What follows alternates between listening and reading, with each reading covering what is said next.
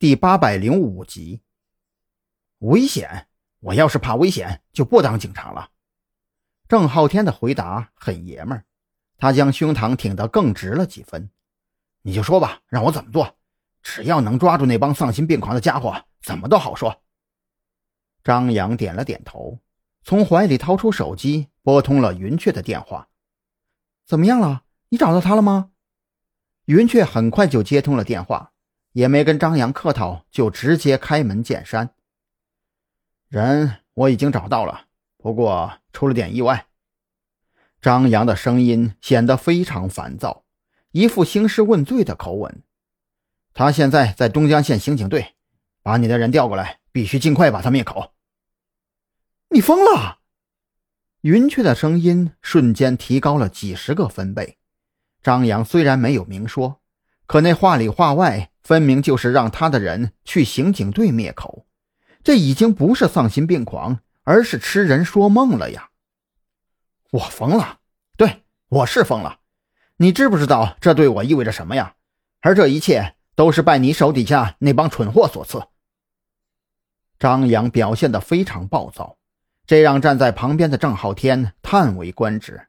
他觉得。张扬没有当警察的话，一定能够在演艺界闯出一片广阔的天地。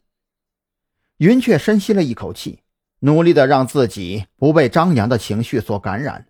他非常清楚郑浩天在刑警队这件事儿对张扬而言意味着什么，可他现在实在没有能力，也没有那个胆量，真的去虎口拔牙。你难道不能想想办法把人先弄出来吗？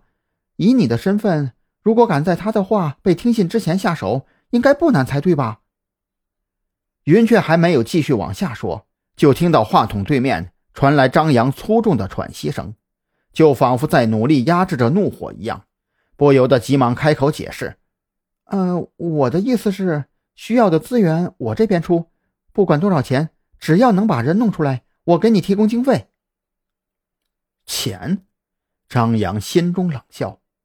这女人看来还真没怎么在国内久待，这话里满满的资产阶级的腐朽味道。要知道，在国内，钱这玩意儿虽然能量很大，可它绝对不会像西方国家那样一钱通万法。或许在民事纠纷，甚至是民事诉讼方面，经过私下协商赔付等等手段，的确能够做到大事化小，小事化了。但是，一旦牵扯上刑事责任，哪怕你再有钱，法律面前人人平等，可不是说着玩的。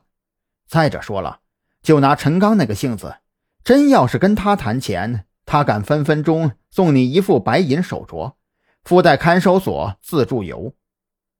云雀，你是不是以为这里是国外呀？张扬的声音越发暴躁起来，甚至为了让自己的状态更加逼真。他一把将桌子上的保温杯重重地甩向地面，发出“砰”的一声巨响。我告诉你，云雀，半个小时之内，你要是搞不定，我就让黑狼想办法了。一提到黑狼，云雀顿时就坐不住了。再加上张扬那边的动静，让他有些提心吊胆，生怕盛怒之下张扬做出某些不理智的决定。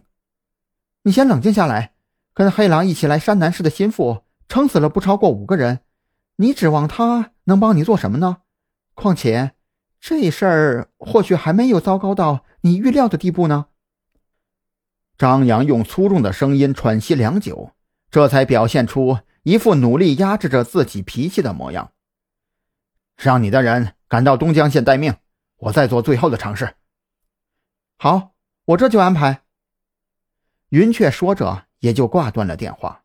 他咬牙切齿的。给那些还在四处搜寻郑浩天的手下打了电话，安排他们在东江县找一个地方躲起来待命。之后，这才重重地坐在椅子上，眉头紧皱，思索着对策。